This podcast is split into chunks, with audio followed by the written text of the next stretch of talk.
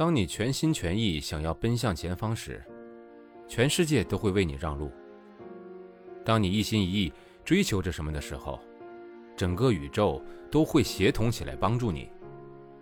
所以，趁年轻，一切都还来得及，大胆的去追寻属于自己的梦想。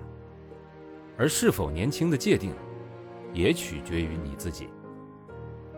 一起收听《我睡了八十一个人的沙发》，作者：旅行家、摄影师连美恩，演播：生意人陛下。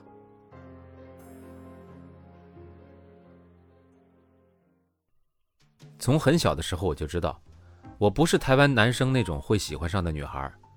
我不安静，不甜美，更没有日系少女那种温柔婉约的气质。我说话声音很大，走路很豪迈，衣服因为一天到晚跟哥哥爬上爬下，永远都是脏兮兮的。不知道从哪一天开始，我突然领悟，我的个性永远不可能变成一个娇滴滴的女生。而那些男生也永远不会对我像对待其他女生一样好，于是我就赌气逆向操作，头发剪得更短，举止更豪迈。我甚至还划清界限，开始讨厌那些什么都要男生帮忙，走两步就喊累，什么东西都提不动，没有男生就失去方向感，只会嗲声嗲气的女生。长大以后，我变成男生眼里的男人婆，我态度强势。拒绝一切示弱的表现，我就像一只倔强的野牛，从不拜托男生任何事情。我觉得没有什么男生做得到，而我做不到的事情，甚至我可以做得比男生更好。于是，就连我自己的亲哥哥都说，最讨厌的就是你这种女生。如果你不是我妹妹，我真的会很想揍你。我倒也不是不渴望被人照顾，不是不渴望被人追求。不是不渴望娇滴滴的被人捧在手心上呵护着，只是当你的形象已经固定在野丫头的时候，改成小公主就会很别扭啊，说不定还会被别人嘲笑呢。于是，野丫头长大了，不得不变成女战士。可是，在西班牙，男生喜欢这样的我，他们喜欢我讲话直接，喜欢我的强势。喜欢我有自己的想法，喜欢我不怕和男生争论，他们觉得这样的我很有趣，处处充满了惊喜。他们告诉我，一般在西班牙长大的亚洲女生都很安静、很害羞，她们大多成群结队，不跟外国人讲话，也不交国外的朋友，即使非讲话不可，也是匆匆几句。他们大多不像我说话的时候会很认真地看着对方的眼睛。也不会像我一样会坦白地说自己喜欢什么，不喜欢什么。他们说我颠覆了他们对亚洲女生的看法，我讶异了。我在台湾那些挑衅的眼神，在这里被解读成为了直率；我在台湾的那些强势，在这里被解读成自信、有想法。在西班牙，我发现美女不是脸，美女是笑容。你笑得越多，别人就越把你当成美女。你越是亲切可人，别人的眼睛就睁得更大了。长相固然吸引人，但是在西班牙，男人更喜欢友善的女人。以前常常听到很多台湾人在讨论某某外国帅哥怎么娶了个台湾丑女，这些气到咬牙的女人最后都会一致同意说，那是因为那个外国男人分不出亚洲女人的美丑。但说到底，长相不是不重要。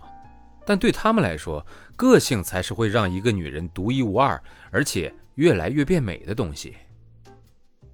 在西班牙的日子里，我开始一天比一天更有自信。我开始会穿在台湾永远不会穿的衣服，我开始穿裙子了，穿小可爱，穿靴子，穿大衣。不知道从哪一天开始，我开始喜欢照镜子。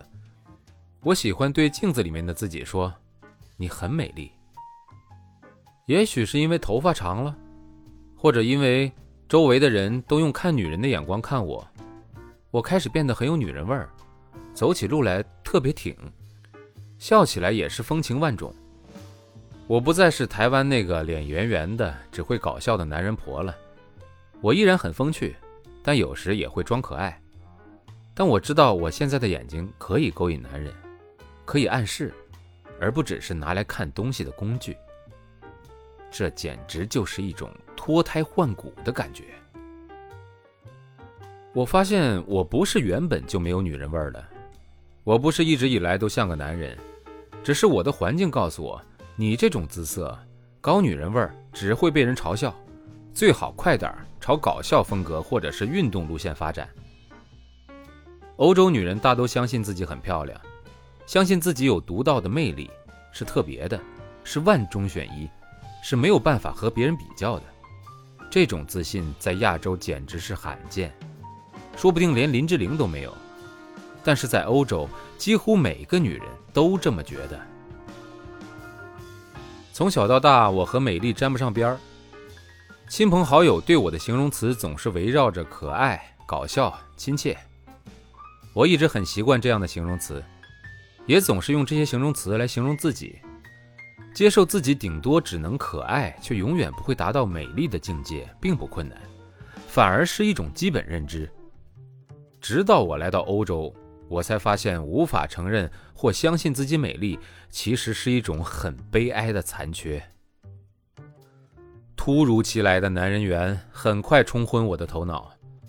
我就像电影里面突然被蜘蛛咬了一下，拥有超能力的蜘蛛人。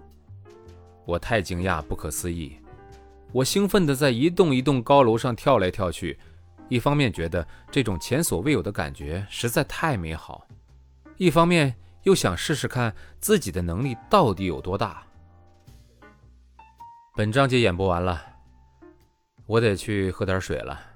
希望在喝完水之后呢，发现。有人又订阅了，谢谢。